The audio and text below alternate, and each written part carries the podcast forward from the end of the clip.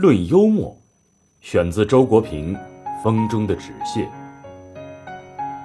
幽默，是凡人而暂时具备了神的眼光。这眼光有解放心灵的作用，使人得以看清世界一切事情的相对性质，从而显示了一切执着态度的可笑。有两种幽默最值得一提，一种是面对各种偶像，尤其是道德偶像的幽默。它使偶像的庄严在哄笑中化作笑料。然而，比它更伟大的是面对命运的幽默。这时，人不再是与地上的假神开玩笑，而是直接与天神开玩笑。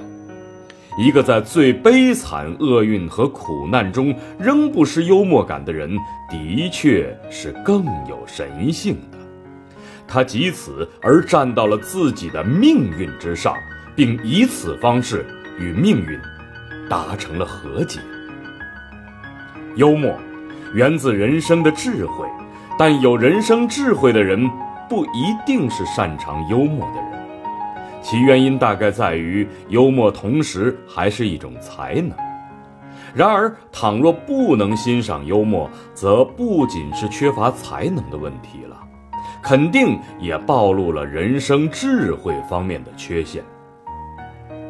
幽默和嘲讽都包含某种优越感，但其间有品位高下之分。嘲讽者感到优越，是因为他在别人身上发现了一种他相信自己绝对不会有的弱点，于是发出了幸灾乐祸的冷笑。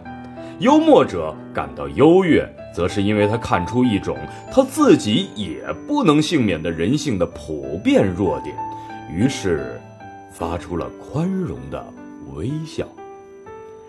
幽默的前提是一种超脱的态度，能够俯视人间的一切是非，包括自己的弱点；嘲讽却是较着劲的，很在乎自己的对和别人的错。